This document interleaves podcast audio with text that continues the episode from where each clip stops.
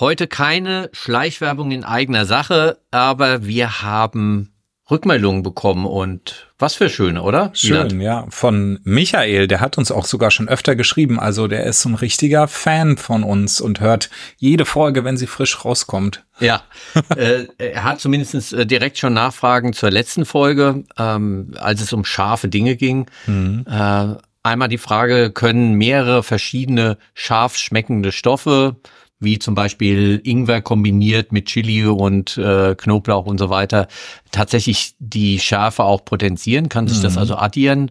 Und äh, ja, das kann's, weil äh, auch wenn es verschiedene äh, scharf schmeckende Stoffe sind, äh, der gleiche Schmerznerv damit äh, getriggert wird. Mhm.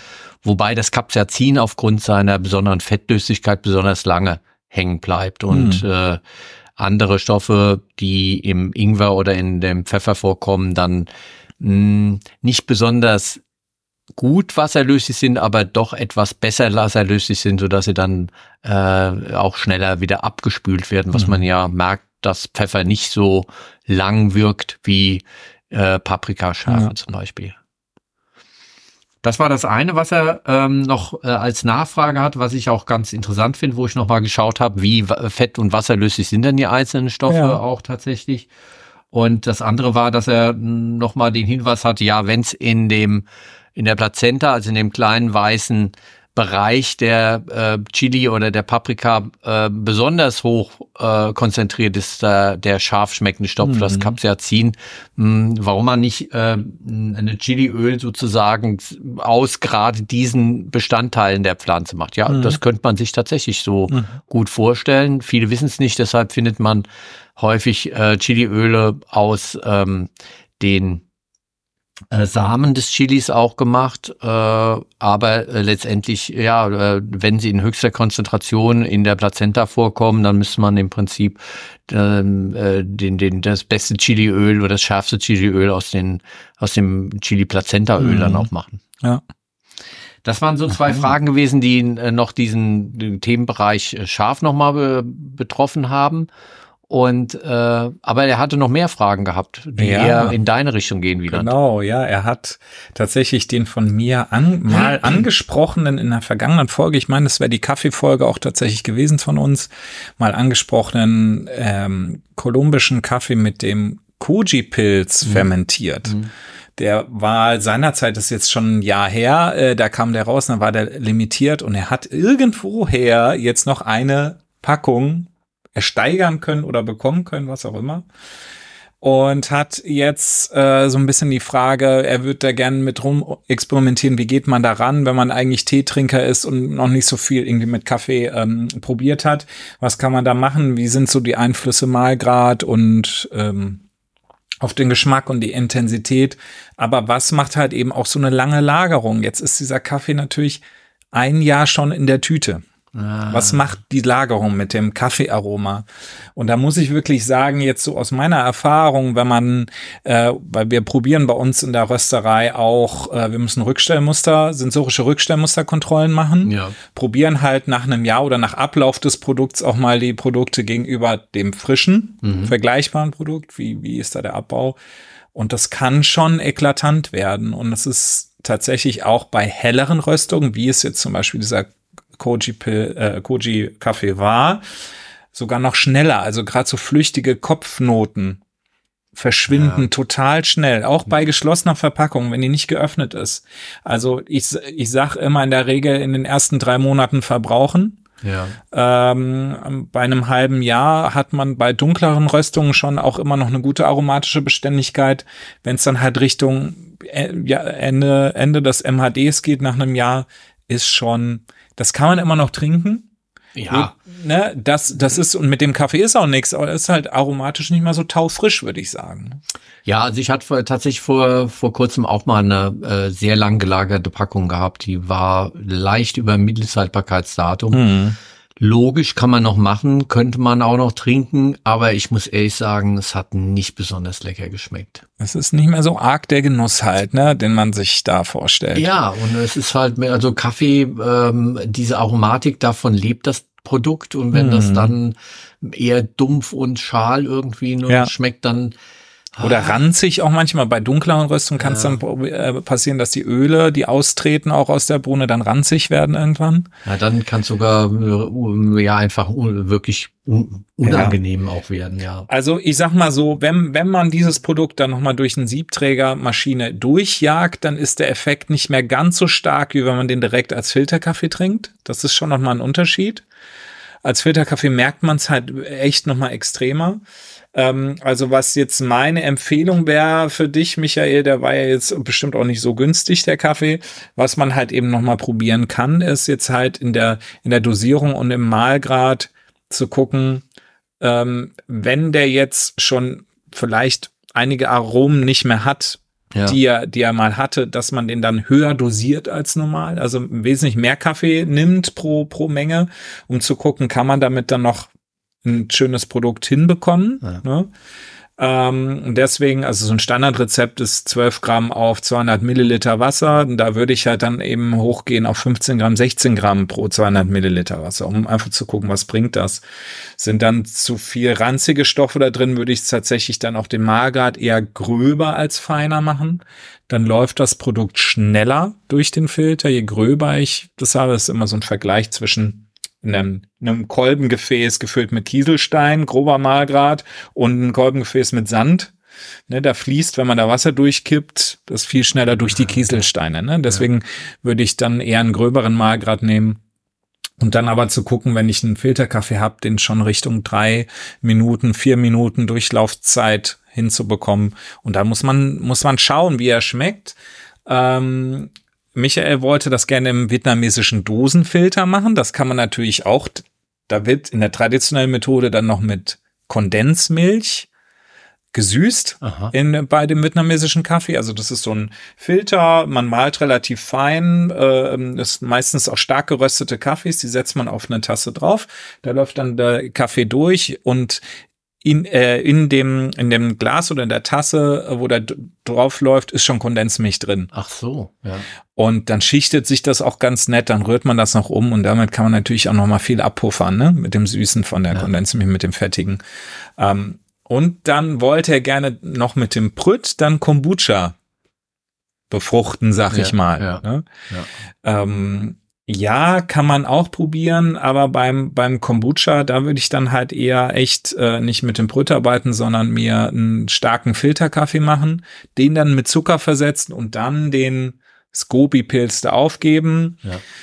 Da muss man aber auch einiges beachten. Also Kombucha kann das auch abstoßen oder kann dann kippen bei Kaffee. Ne? Äh, mit Wasserkefirkristallen geht das wesentlich besser. Das habe ich mal gemacht. Ah, okay. Mhm. Also nochmal ein, ein, ein Tipp insgesamt an die Community. Genau.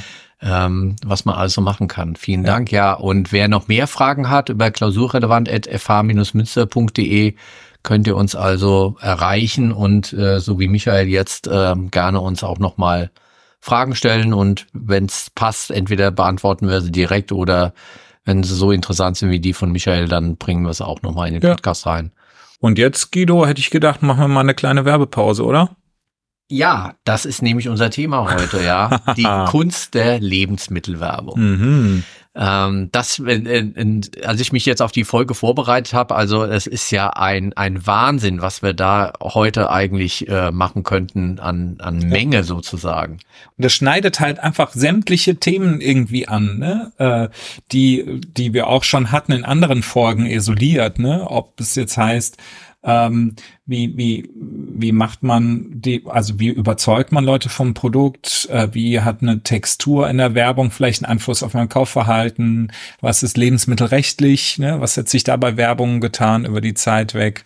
Ähm, wie ist überhaupt die Geschichte der Werbung? Wie hat das alles mal angefangen und so? Ja. Ne? Also ja, also Werbung und Konsum lässt sich ja nicht voneinander trennen. Und bei Ernährung, dadurch, dass wir es jeden Tag konsumieren, konzentriert sich das natürlich enorm auch auf diese, auf diese Produktkategorie. Mhm. also das ist ein äh, etwas, was äh, von Anfang an miteinander zu tun hat, da seit mit Lebensmitteln gehandelt wird, äh, wird auch Werbung gemacht. Ja, also ja. man geht davon aus, dass bei den Ägyptern schon 4000 vor Christus die Marktschreier unterwegs waren mhm. und ihre Produkte auch angepriesen haben und äh, äh, in Asterix und Obelix Comics, wenn man da über den Markt geht oder der Verleih nix Mit dem ja, Fisch. Mit dem Fisch, frische Fische. und das ist deutlich erkennbar, dass das nichts mit frischen ja. Fischen zu tun hat. Ja, auch er hat schon versucht und das ist wahrscheinlich auch tatsächlich damals so gewesen. Ja, also äh, das wurde schon immer äh, versucht, äh, Lebensmittel anzupreisen mhm. und äh, äh, es gibt also äh, Tafeln, die beschrieben sind, die man äh, bei den Römern äh, noch gefunden hat, wo dann also Bilder äh, äh, gebracht worden sind da, mhm. Das ging dann weiter äh, später in die Richtung, dass ähm, äh, mit dem Buchdruck und, und so weiter, Zeitungen, die entstanden sind, Werbung also in, in vielfacher Form sich vervielfältigt hat nochmal. Mhm. Nicht nur über das, dass man es verbal weitergegeben hat oder mit einem Bildchen, sondern tatsächlich auch ähm, ja Werbe, äh, Werbung äh, sich verselbstständigt hat auch ja mhm. ähm, äh, in Zeiten der Industrialisierung äh, Markenbildung die ersten Markenbildungen waren äh, so Dinge wie äh, eine Cola-Flasche ja wo die Flasche selbst ja bei Coca-Cola zu einer Marke wurde die mhm. Verpackung die Form sozusagen also auch als Marke dann äh, sich platziert hat.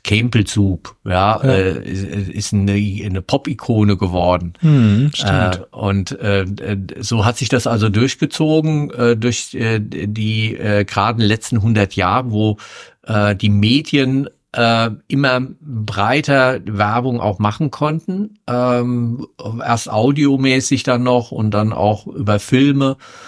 Und ähm, da würde mich mal interessieren, mit was bist du denn so groß geworden in, in, in Werbung?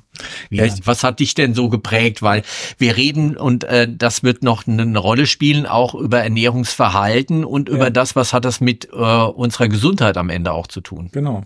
Und also ich bin ja ein Kind der 90er, 92er Jahrgang und äh, da ging es ja auch schon so richtig ab, aber auch schon vorher in den 70er, 80er Jahren. Ich habe nämlich, also meine Motivation für diese Sendung war jetzt oder für unsere Folge war, ein Beitrag von Funk, das ist so ein junges Format von den öffentlich-rechtlichen ARD und ZDF. Ja. Ähm, und das ist auf Instagram haben die da ein tolles kurzes Video gemacht zum Thema Nutella und wa warum Nutella von vielen ähm, Frühstückstischen nicht mehr wegzudenken ist und wie lange das schon so ist. Also was für Werbekampagnen da schon seit den 80er Jahren hinter diesem Produkt stehen, dass es bei so vielen zum guten Ton oder zum gesunden Frühstück dazugehört, Nutella auf dem Tisch zu haben. Und da ist halt sehr spannend, dass dass da gerade, äh, da zeigen die dann auch so einen alten Werbespot aus den 80ern, äh, wo es dann darum, da ist dann in so einem Einkaufsnetz, äh, Einkaufstüte ist dann da so ein Glas mit Nusscreme drin mhm. und der Enkel mokiert sich bei der Oma, hey, wie konnten wir das, wir haben das falsch, wir haben nur Nusscreme gekauft, warum haben wir nicht Nutella, ne? wir haben uns begriffen. Und dann äh, gibt's einen Schwank zu einem vermeintlich aussehenden Arzt im weißen Laborkittel, ja, der das dann alles nochmal aufdröselt und warum man sich denn für Nutella entscheiden soll. Weil Nutella gegenüber den anderen Nusscremes halt eben wichtige, ja fast essentielle Bausteine, Lebensbausteine mitbringt, wie Proteine, Calcium, äh, Magnesium und dann baut er so aus so Bausteinen halt wirklich, um das zu illustrieren, nochmal äh, so eine Nutella-Glas auf, äh, so ein mhm. bisschen abstrakt und ähm, suggeriert halt eben, dass es es, also dass es notwendig ist, Nutella zu essen, weil es ja eben gesund, äh, augenscheinlich gesund ist aus äh, gesunder, fettarmer Milch und wertvollen Nüssen und Zucker natürlich auch, aber das hat dann gar nicht so einen großen große Gewichtung bei dieser Werbung. Mhm. Und das war für mich nochmal so ein An Ansporn dazu, ähm, nochmal zu gucken, hey, wie, wie wird uns Werbung vermittelt? Wie nehmen wir das wahr? Und ähm, wie kann es sein, dass wir äh, oder dass viele Generationen schon dem auch so ein Vertrauen schenken mhm. und auch so eine Markentreue ähm, mhm. an den Tag legen? Ja, also äh, man hat natürlich von Anfang an auch versucht, äh, Ernährung und Gesundheit miteinander zu kombinieren. Die Menschen haben ähm, dann spätestens ab den 70er Jahren, als hier in Deutschland und in Europa äh, die Ernährungssituation so war, dass wir äh, Milch sehen und Butterberge und mhm. Fleischberge plötzlich hatten, dass also da Überfluss äh, eingetreten ist, äh, dass dann der Konsum sich davon abhängig macht, ähm, was für einen Zusatznutzen du bietest. Ja, mhm. äh, lecker schmecken, ja, aber dann gibt's vielleicht ja noch, dass ich damit auch meine Kinder oder die Familie ähm, dann auch noch gesund ernähren kann. Ja, mhm. diese die Werbespots, wo die Frau äh, in den 50er, 60er Jahren also die Entscheiderin ist, um das Wohl der Familie sich kümmert, ja. Und dann mhm. gab's Werbung, die sich zum Wohle der Familie, ja, wurde mhm. dann unter Druck gesetzt worden bist als äh, Einkäuferin und Hausfrau. Ja.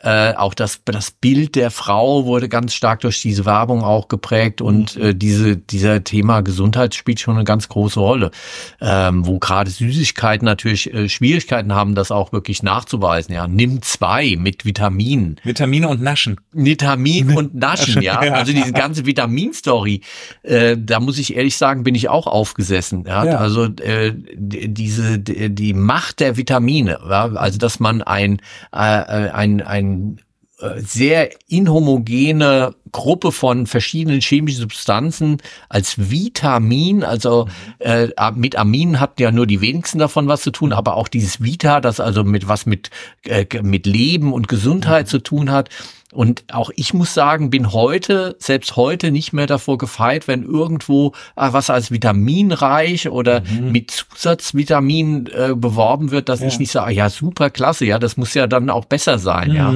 Und selbst eine, äh, eine Nuss-Nougat-Creme hat es also geschafft, sozusagen ja. hier ähm, verschiedene Effekte dann auch miteinander zu kombinieren, wo wir heute rational sogar wissen, wie die funktionieren im Marketing. Ja, mhm. das ist einmal der Exposure-Effekt. Französisch, also durch häufiges Zeigen. Äh, äh, also Firmen haben es dann geschafft, mit ihrer Marke immer wieder, immer wieder uns zu erzählen, was für eine tolle mhm. äh, Produkt das auch ist, wie gesund das ist, wie lecker das schmeckt und äh, und irgendwann glaubt man es, also selbst im Unterbewusstsein. Ja, ja. das ist der sogenannte More Exposure Effekt, der in der Ernährung in unserer Kindheit ganz wichtig ist, dass wir uns an Sachen wie Familiengeschmack überhaupt gewöhnen.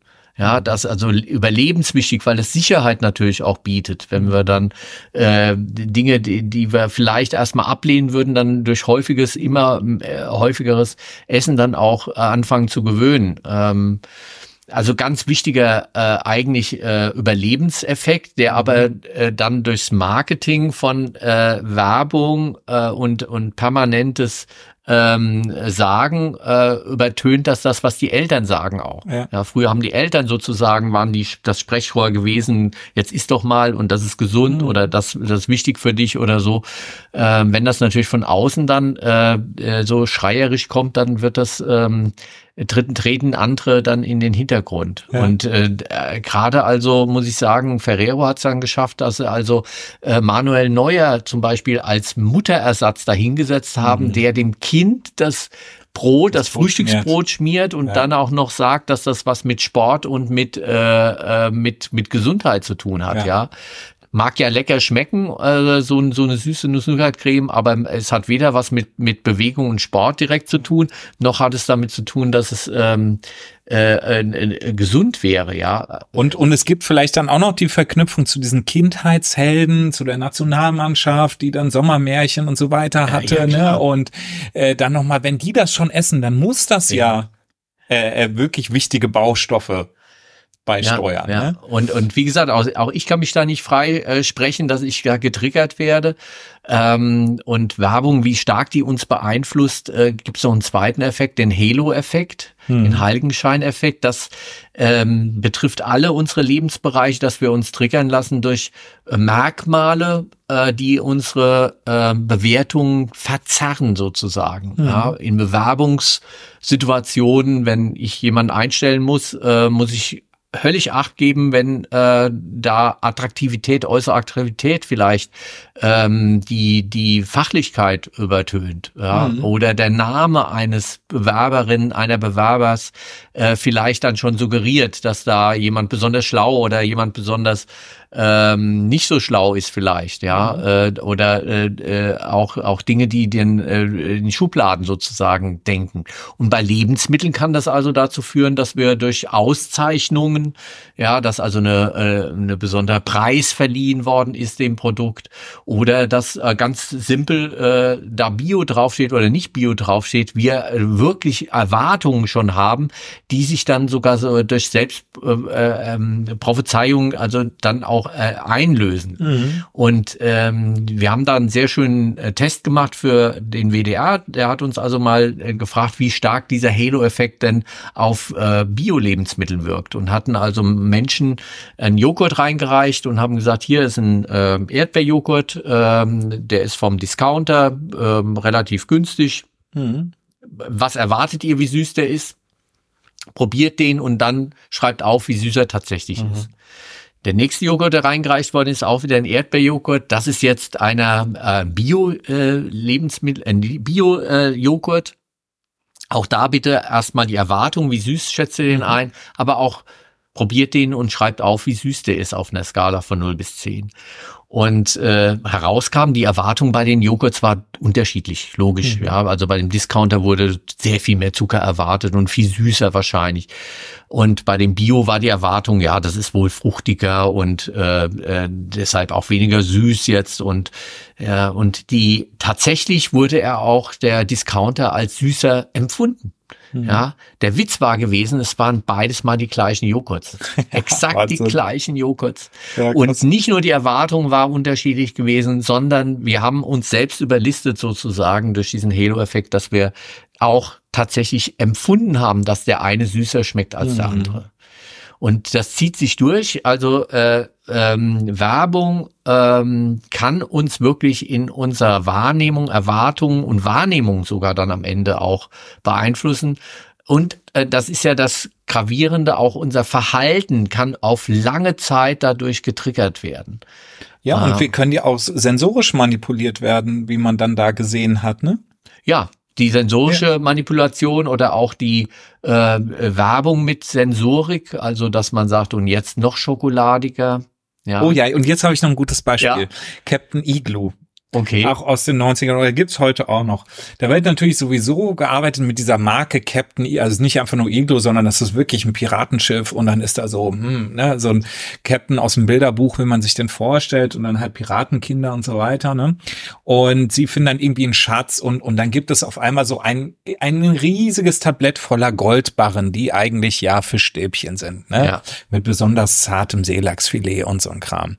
Und dann erzählt halt Captain Iglo so und jetzt nochmal nicht nur goldgelb, sondern verbesserte Rezepturen, jetzt eine noch, noch knusprigere Panade. Ja.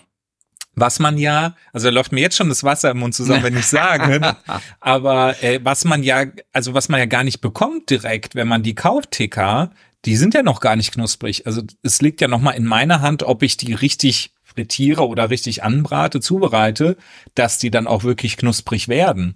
Ja, aber ähm, es wird schon damit gespielt, hey, dieses Produkt, das ist so, das ist, wird so krachig sein, wenn du es ja. kaufst, äh, dass viele da schon richtig Lust drauf haben. Ne? Ja, das schon, aber äh, ich muss auch sagen, dass sich einiges geändert hat in der ähm, ähm, Zulassung dessen, was möglich ist in Werbung. Mhm. Also das, was du vorhin beschrieben hast aus den, aus den 70er, 80er Jahren, wo Gesundheitseffekte äh, sehr deutlich äh, gebracht worden sind, wo Menschen in weißen Kittel dazu aufgetreten mhm. sind, die suggeriert haben wieder, dass da wohl ähm, äh, ein Wissenschaftlerin oder ein Wissenschaftler äh, da wohl aufsteht, dass also so wertvoll wie ein kleines Steg, ja, also mhm. Vergleiche gezogen worden sind. Äh, Fruchtzwergewerbung war das. Äh, das wollte ich jetzt, also ja klar, also auch die und das wird dann äh, nachher abgeschwächt und, und zum Teil ist das heute gar nicht mehr möglich, dass du also diesen direkten Bezug herstellst, äh, wenn er nicht wirklich nachgewiesen ist. Also die äh, Beweiskraft ist äh, größer geworden. Es ist sehr viel eingeschränkter, was überhaupt mit mhm. Gesundheit und Gesundheitsbezug beworben werden darf. Auch die Sensory Claims, also die Sensorik äh, Wahrnehmungsaussagen, ähm, wie mhm. zum Beispiel schmeckt schokoladiger, schmeckt knuspriger. Mhm. Und da muss ich jetzt äh, Captain Igloo sagen, wenn die draufschreiben, schmeckt knuspriger, dann muss es auch knuspriger schmecken. Aha.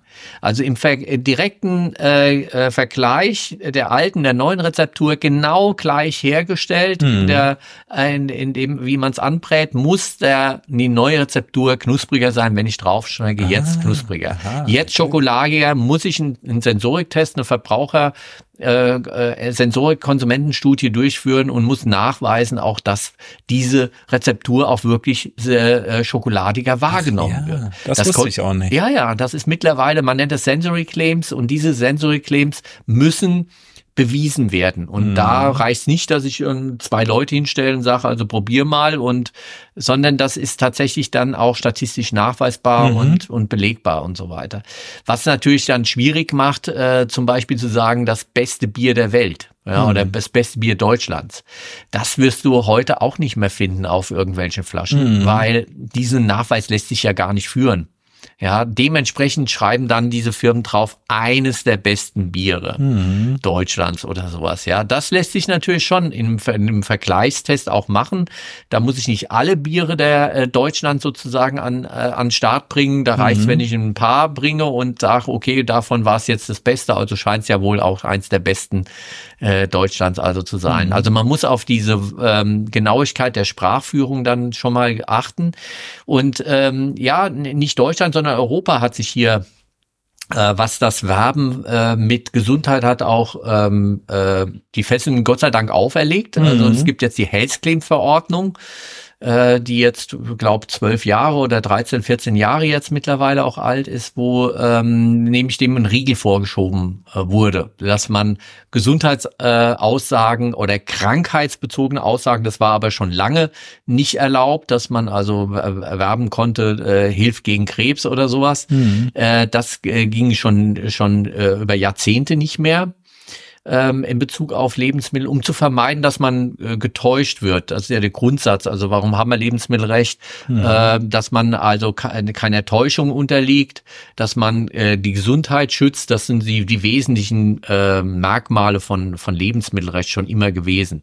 Und dieser Täuschungsbereich wurde also stark verschärft ähm, durch die sogenannte Health Claim Verordnung, also Gesundheitsaussagenverordnung äh, wo jetzt nur noch ganz wenige Aussagen überhaupt erlaubt sind. Mhm. Äh, vor allem mit Vitamin bezogen darf man einiges noch ja. sagen, wenn ein bestimmter Vitamingehalt auch in einem Lebensmittel ist, weil das tatsächlich auch wissenschaftlich nachgewiesen ist. Aber äh, viele andere Effekte, die den gesunden Bereich betreffen, können wir äh, über Studien gar nicht nachweisen, weil Gesundheit sozusagen wissenschaftlich nachzuweisen ist, ähm, ist quasi nicht möglich. Du kannst, was Krankheiten angeht, zwar das machen, mhm. aber hier sagt das Lebensmittelrecht, äh, wenn es Krankheiten lindert, auch wenn es nachgewiesenermaßen äh, Krankheiten lindert, ein Lebensmittel, dann gehört es in den Arzneimittelbereich, ja. weil dann hat es eventuell Nebenwirkungen. Da muss man auch darauf achten, dass man nicht zu viel davon isst mhm. oder so.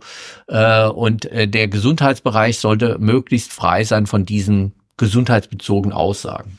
Und prominentestes Beispiel war doch seinerzeit Actimel. Oder Jakult, glaube ich auch, ne? Ja, das war nicht nur, das, wir haben ja äh, querbeet. Also hm. Äh, ich erinnere mich noch an an an Nimm 2, ja, wo mit mit mit Vitaminen, Süßigkeiten und so weiter suggeriert wurde für das oder Host C für das Wohl deiner Familie, ja, wo suggeriert wird, wenn du das nicht machst als Hausfrau, dass du wieder das Host Schande. das ist Schande, ja, oder dass du also dafür zuständig bist, dass die nicht mehr, denen es nicht mehr wohl geht, ja, oder so. Also das geht heute alles nicht mehr. Du darfst keine ja. Angst äh, auch auslösen oder, oder suggerieren, dass da irgendwas ist. Also wir haben eine relativ äh, gute, äh, finde ich mittlerweile, äh, Bereinigung des Marktes an der Stelle, wo immer wieder aber trotzdem versucht wird, mal an die Grenzen dessen ranzugehen, was ja. sozusagen da, da möglich ist. Da haben wir auch schon in verschiedenen Folgen über Superfood oder sonst irgendwas mhm. auch schon drüber gesprochen. Und ähm, aber das, äh, das ist immer noch, äh, immer noch sehr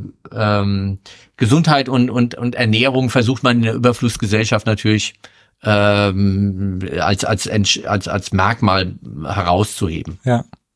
Ich habe für dich noch einen ganz kleinen Exkurs zu damals meiner Ausbildung. Ich habe ja Konditor gelernt und äh, jetzt ähm, äh, für dieses Beispiel einen Werbespot, den wir wahrscheinlich alle kennen, und zwar Duplo, die wahrscheinlich längste Praline der Welt. für alle, die sich schon immer gefragt haben, warum denn die wahrscheinlich ja. längste, warum nicht die längste Praline der Welt? Ja ist es nämlich so, und das habe ich in meiner Ausbildung gelernt, dass nach den Leitsätzen ähm, für und die gesetzlichen Richtlinien oder Leitsätze für äh, Pralinen, ja. So ist, dass eine Praline einen gewissen Schokoladenanteil, Kuvertureanteil hat von mindestens 25 Prozent, muss die enthalten und darf keine gebackenen Bestandteile enthalten. Und da Duplo eine Waffel drin hat, kann es keine Praline sein. Ah. Und deswegen war der Marketingkniff die wahrscheinlich längste Praline der Welt. Also so ein bisschen rumgeschlingert, ne, so ja. um dieses Thema. Aber ist natürlich, wenn du das jetzt nicht hinterfragst als Verbraucher, denkst, oh ja, das ist halt irgendwie so ein, in so einer Date-Situation mache ich mal ein Duplo und mache dann noch eine Origami-Blume dazu und schon gewinne ich die Herzen irgendwie der Angebeteten oder so, ja, ne. Ja. Ähm, ja, aber da sieht man halt auch, wie, wie da dann so rum, rumgeschlingert wird. Ne? So, ja, ja, also wir finden das ja auch äh, in dem Bereich ähm, äh, vegane Fruchtsäfte ja, hm. oder veganer Wein oder sowas, wo ich also auch immer wieder drüber stolpere, wenn ich Lebensmittelrecht bei uns im Modul habe ähm, und den Studenten das auch nochmal als Aufgabe gebe. Ja, es kann ein Klärungsmittel eingesetzt werden, das aus tierischen äh, Eiweißen besteht. Und wenn mhm. das nicht eingesetzt wird, dann darf ich also äh, auch draufschreiben, dass es ein veganer Wein ist, wobei man sonst denken würde, ja, mein Gott, wo sollen da tierische Lebensmittel bei Fruchtsaft oder Wein irgendwo ja. herkommen, ja. Ähm, es ist also, man, man merkt, vegan wäre vor, sagen wir mal, 20 Jahren vielleicht kein Werbeartikel äh, oder äh, Siegel gewesen. Heute ist es äh, verkaufsfördernd, äh, wenn mhm. ich da mhm. noch vegan zusätzlich draufschreiben kann, sozusagen. Es hängt also ab, äh, wie wir werben, natürlich von der Gesellschaft, von den Trends, von der, der Aktualität von gewissen ähm, positiven äh, Wörtern und, und, und Dingen und so. Und ähm, auch Gesellschaft und, und Ernährungswissenschaft ähm, äh, schreiten langsam fort, wo man auch merkt, dass Werbung durch Wissenschaft auch beeinflusst wird. Also im Moment ganz stark ähm, thematisiert Alkohol und, und mhm. Werbung. Also äh, beim, ich bin noch aufgewachsen, wenn einem so viel Gutes wird beschert, das ist doch ein Asbach uralt wert. Ja, das kann ich heute noch. Ja, ja. ja ähm, also dieses Thema Alkohol, äh, da ist Deutschland weit hinten dran, wie andere europäische Länder dieses einschränken, mhm. äh, Werbeverbote machen, äh, äh, einschränken auch, dass, äh, dass äh, äh, oder dass man Claims noch draufsetzen muss, dass für Schwangere nicht geeignet ist oder mhm. ähnliches. Äh, Koffein ist ein anderer Bereich, ja, der äh, immer mehr eingeschränkt wird, äh, weil man gemerkt hat, dass es für Kinder und Schwangere nicht so gut ist, wenn sie zu viel Koffein mhm. zu sich nehmen. Also diese, diese Cola-Produkte, die dann also äh, in ihrem Gehalt in der Rezeptur deutlich runtergegangen sind, um für Kinder noch äh, geeignet zu sein. Umgedreht äh, gibt es extra Cola-Getränke, die einen sehr hohen Gehalt an Koffein haben, um attraktiv zu sein für äh, junge Menschen, die cool sein wollen, sich von Kindern abheben wollen ja, mhm. und, und so. Ähm, Red Bull ist auch ein sehr schönes Beispiel für Werbung, ja, die also damit gespielt haben, dass sie eigentlich illegal sind, mhm. ja, in den ersten Jahren und äh, dass sie dann zum Teil über Limitierungen laufen. Das heißt also, die Dosen sind vielleicht nicht mehr verfügbar, das Alu ist äh, so, wird nicht mehr geprägt mhm. äh, in der Dosengröße und deshalb gibt's Red Bull vielleicht nicht mehr lange. Also solche Sachen wurden auch immer so ähm, mal zwischendrin gestreut, ja, wo es auch in Richtung vielleicht äh, äh, Schleichwerbung auch geht, wenn man bei Werbung in, in, in Filmen und Fernsehsendungen und so weiter auch sieht. Mhm. Ja, äh, und ähm, äh, ich gehe deshalb auf die Schleichwerbung ein, weil der, der erste Fall von Schleichwerbung im Fernsehen war ein Fernsehkoch gewesen, ja, unser Clemens Wilmenroth, mhm. ja der als erster Fernsehkoch dann ähm, Werbung zwischendrin einge äh, führt hat in seine Sendung, ohne ja. dass es die Leute mitbekommen haben, hat also auf bestimmte Geräte oder sowas dann hingewiesen mhm. und ist tatsächlich am Ende auch rausgeflogen. Ja, und hat also äh, äh, als erster dieses, dieses Thema Schleichwerbung. Ah, ja. Heute geht's auch weiter, dass wir ähm, in dem Zug, dass wir mehr und mehr lernen, dass Werbung auch unser Ernährungsverhalten ganz stark mitprägt, dass ähm, im neuen Koalitionsvertrag äh, ähm, der jetzigen Regierung äh, was heißt neue Koalitionsvertrag, äh, im Koalitionsvertrag der jetzigen Regierung ähm, mit drin steht, dass Kinderlebensmittelwerbung beschränkt werden soll. Mhm. Ganz aktuell Gesetzentwurf, der da ist, wo es also darum geht, zu bestimmten Uhrzeiten äh, dann bestimmte Lebensmittel äh, nicht mehr zu bewerben. Und dann sagt sich man, naja, gut, was ist denn ein schlechtes Lebensmittel oder ein gutes Lebensmittel? Ganz schwierige Frage, auch mhm. in dieser Health Claim Verordnung, wo ich eben schon mal gesagt habe, dass man versucht, also Gesundheit ähm, äh, als Thema sozusagen möglichst ähm, seriös auch zu behandeln. Ähm, was ist denn eigentlich ein gesundes Lebensmittel? Ist eigentlich, mhm. kann man gar nicht definieren. Ja, Olivenöl, würdest du sagen, ist das gesund oder nicht gesund? Ja, wäre jetzt gesund für mich. Ja, ist 100 Prozent Fett. Ja, ja. Äh, ein rein fettes Produkt, ja, mhm. ist ein, kann ein rein fettes Produkt gesund sein, ja. Mhm. Äh, also man sieht, äh, wie schwierig da die Definition ist, ja. Wenn du nur über den Fettgehalt gehst oder nur über den Zuckergehalt mhm. gehst, ist eine Banane gesund, ja. Mhm. Äh, würden vielleicht auch die allermeisten sagen, ja klar, ja, ist ein Obst, warum nicht, ja. Aber der Zuckergehalt ist natürlich enorm hoch. Mhm. Ja, äh, also zu definieren, was ist gesund, was ist nicht gesund, nur über äh, Fett, Zucker, Salz, was im Moment ähm, äh, sehr stark äh, äh, als, als Merkmal sozusagen von in Anführungsstrichen ungesunden Lebensmitteln, also Nutella ist per se kein ungesundes Lebensmittel. Hm. Ja, es ist aber auch nicht gesund. Also ich kann es auch nicht sagen, dass es jetzt besonders viele Nährstoffe enthält, aber es hat natürlich toll ganz viel Energie, ja, hm. was wir ja zum Überleben auch brauchen.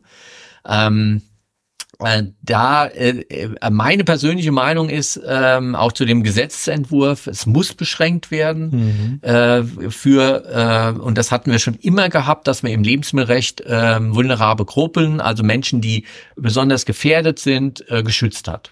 Mhm. Und Kinder sollten geschützt werden, weil sie zwischen Wahrheit und Fiktion noch nicht unterscheiden können. Ja.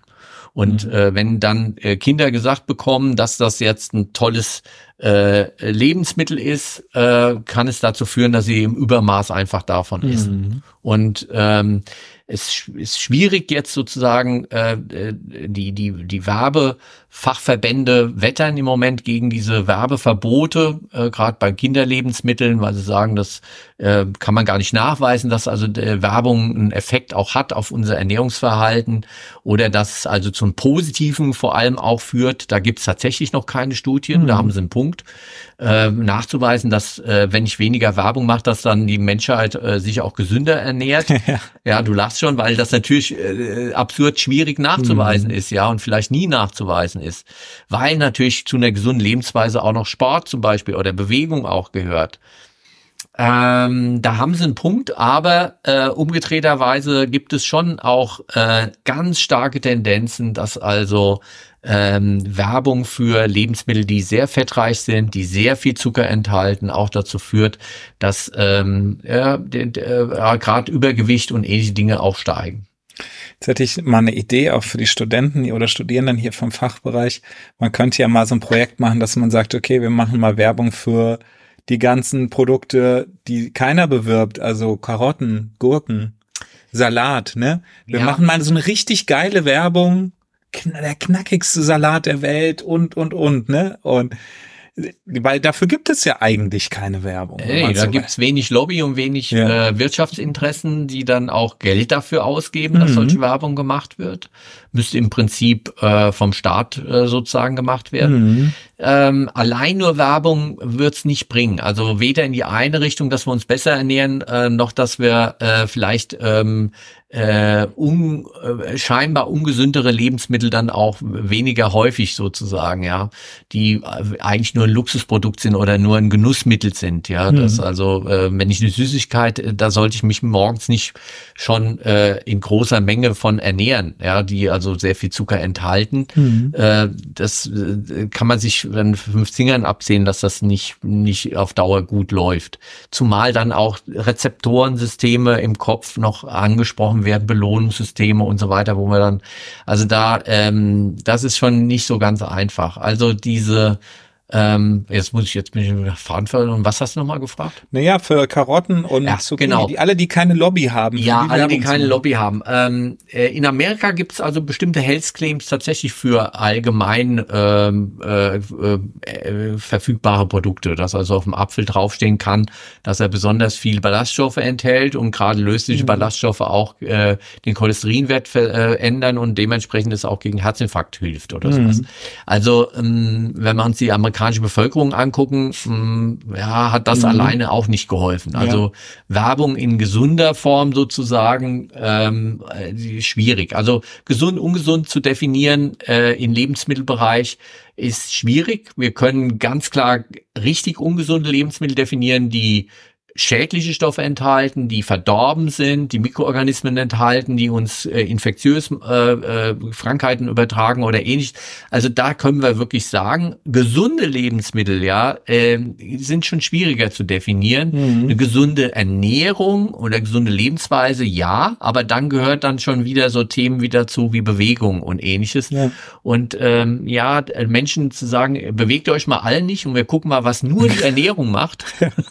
das ist absurd. Solche Studien gibt's nicht. Ja. Ja, Mhm. ganz schwierig irgendwie in die Richtung äh, überhaupt mal was zu machen. Ähm, trotzdem, es gibt ähm, Profile der WHO, die jetzt äh, neu rausgekommen sind, an denen versucht man sich auch ähm, in dem Gesetzentwurf äh, der Bundesregierung jetzt zu orientieren, um zu klar zu machen, wenn also ähm, bestimmte Mengen an Fett und, und gesättigten Fetten, wenn bestimmte Mengen an Zucker enthalten sind, Energiedichte in großer äh, Intensität vorhanden ist, ähm, dann äh, dürfen dann bestimmte Lebensmittel in bestimmten Uhrzeiten nicht beworben werden. Mhm. Tja, ob das äh, die Uhrzeiten das auch sind, die das irgendwie einschränken bei Kindern, ja, weiß ich nicht. Und ja, das Internet und äh, wer, wer, welches Kind guckt noch lineares Fernsehen? Ich weiß nicht. Ja, und spätestens das berühmt-berüchtigte Quengelregal beim Einkaufen, ne? Ja, So, da kommst du ja eh vorbei und du kannst dem nicht in drin. Da muss man nur gucken, wie geht man damit um, wie konsequent ist man dann. Eben. Ja, und ähm, ich meine äh, auch die ähm, Argumentation, dass es ja gar nicht so eine Auswirkung hätte auf unser Ernährungsverhalten. Ja, warum macht denn äh, so gerade Süßigkeitenfirmen oder ähm, Alkoholfirmen äh, so viel Werbung? Ja, weil es eine Wirkung hat. Ja, weil es das äh, nicht nur das den Wunsch, sondern tatsächlich am Ende auch ähm, den Konsum äh, natürlich befeuert. Ja, Ja. und äh, dementsprechend ähm, ähm, bin ich also äh, stark der Meinung, dass es äh, tatsächlich äh, eingeschränkt werden muss für Kinder, die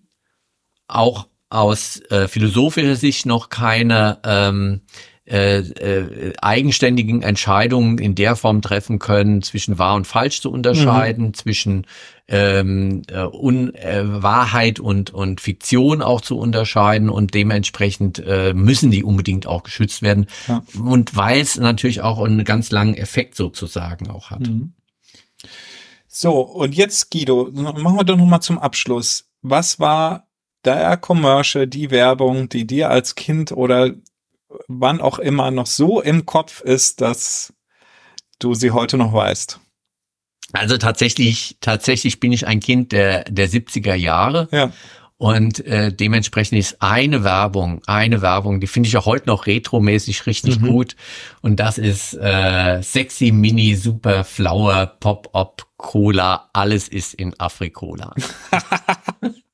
die Werbung, die Werbung ist äh, für mich Kult und äh, und tatsächlich Kunst auch, ja, Ja. wo wir zu unserem Titel wiederkommen, die Kunst der Lebensmittelwerbung. Ähm, Afrikola hat ein, ein, ein, ein großes Problem gehabt, gegen Coca-Cola überhaupt zu bestehen. Und Mhm. in den 60er Jahren kam dann dieser Werbeslogan auf, der so äh, psychedelisch und Und, diese Flaschenform auch noch dazu. Ne, diese. Flaschenform, ja, die sie auch versucht haben, da äh, gegen Coca-Cola anzustänkern und so weiter.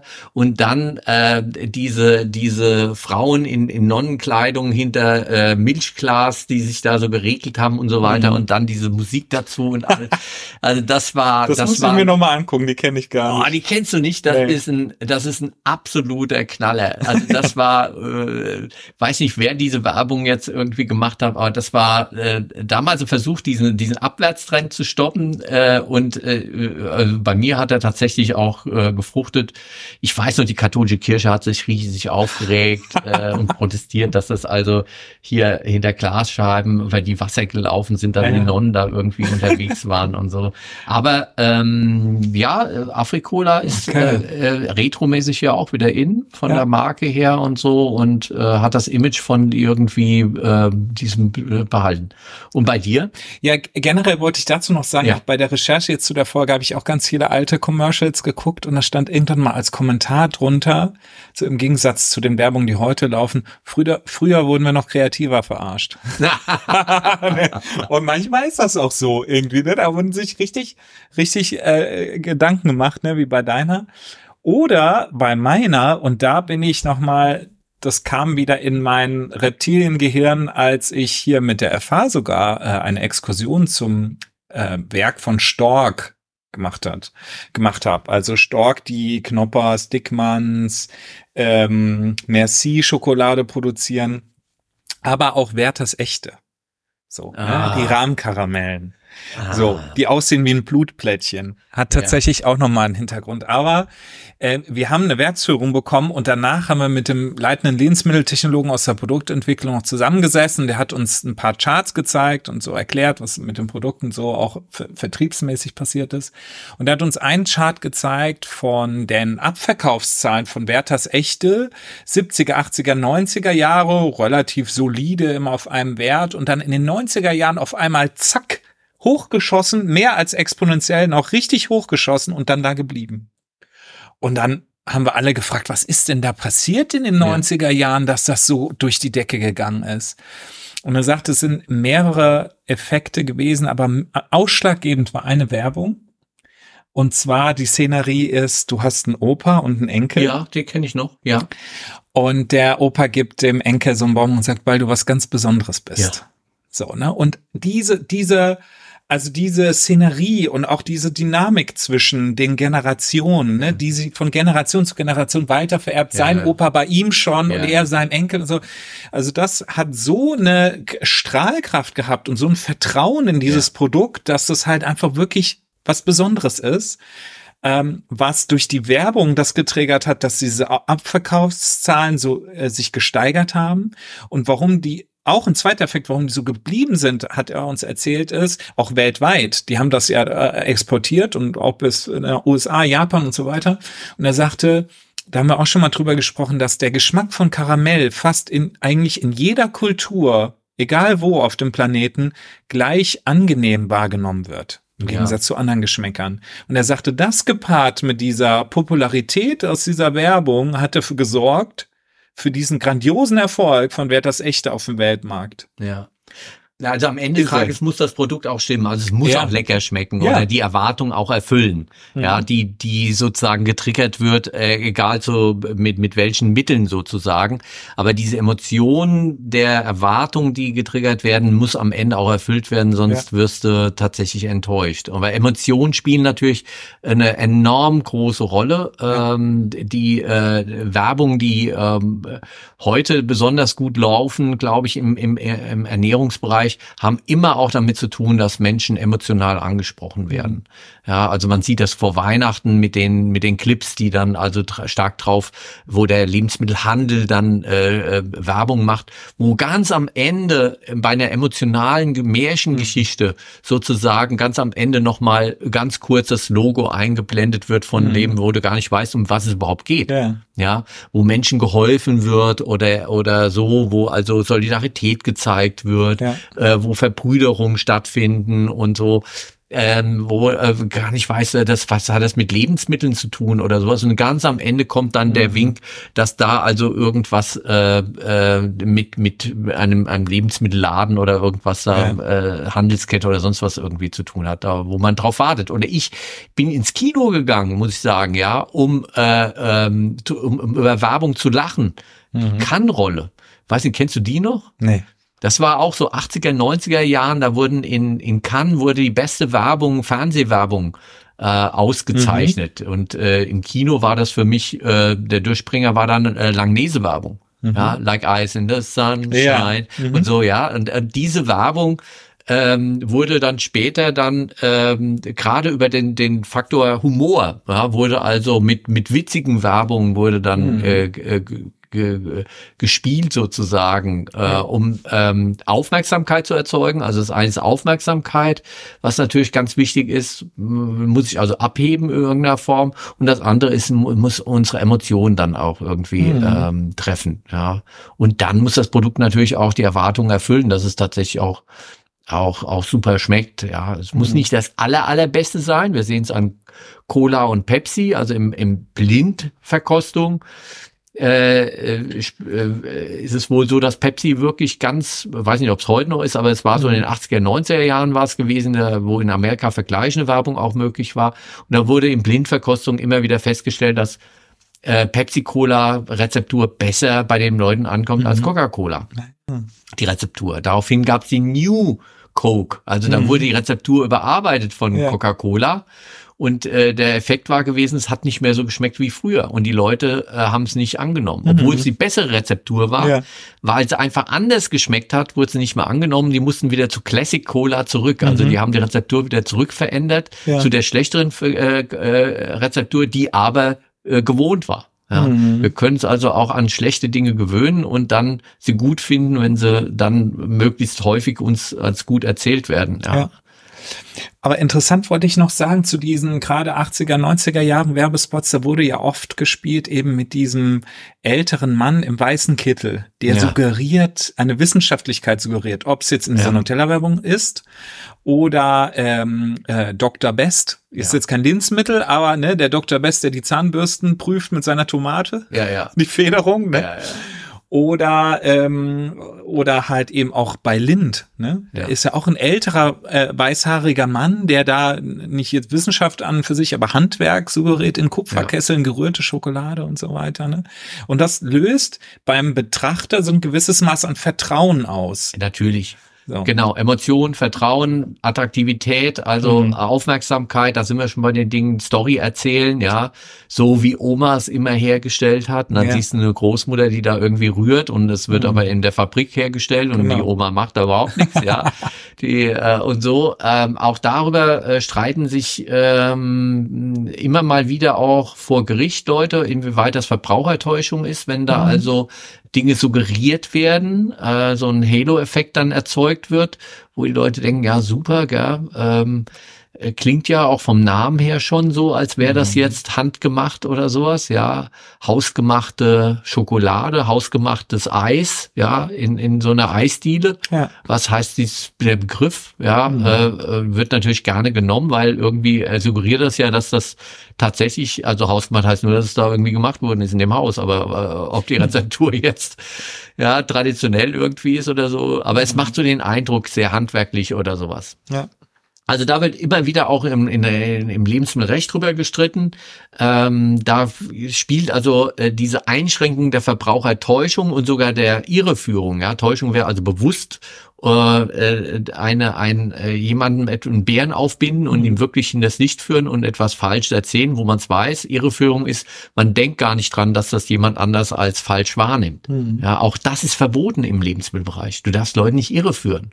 Wenn also irgendjemand äh, dann denkt, ah, das scheint ja wohl ein gesundes, äh, besonders gesundes Lebensmittel zu sein, ähm, und du wolltest gar nicht das und und äh, dann ähm, äh, und es ist illegal, dann dann darfst du das auch nicht so weiter bewerben, mhm. obwohl du vielleicht gar nicht täuschen wolltest, ja. Also Irreführung, es ist ein sehr, also äh, wir sind eigentlich sehr gut geschützt, finde ich, hier in, in Europa, äh, was diese äh, über den Tisch ziehen bei Lebensmitteln angeht. Ähm, aber ähm, gerade auch diese gesundheitlichen Aspekte in negativer Form, was Alkohol angeht, was äh, hohe Mengen Zuckerfett angeht, was ähm, auch den Bereich, auch wenn, wenn du es nicht gern hören willst, vielleicht auch Koffein angeht, ja, mhm. weil du ja im Kaffeebereich unterwegs bist. Äh, das sind schon pharmakologisch wirksame Substanzen oder äh, Gifte beim Alkohol oder wir haben auch ähm, Zucker, Fett, einfach ähm, die Gefahr der Volksgesundheit, also äh, dass äh, viele, viele Menschen dann einfach krank werden. Äh, wo wir da ähm, eingrenzen müssen, beschränken müssen, Hinweise geben müssen und ähnliches.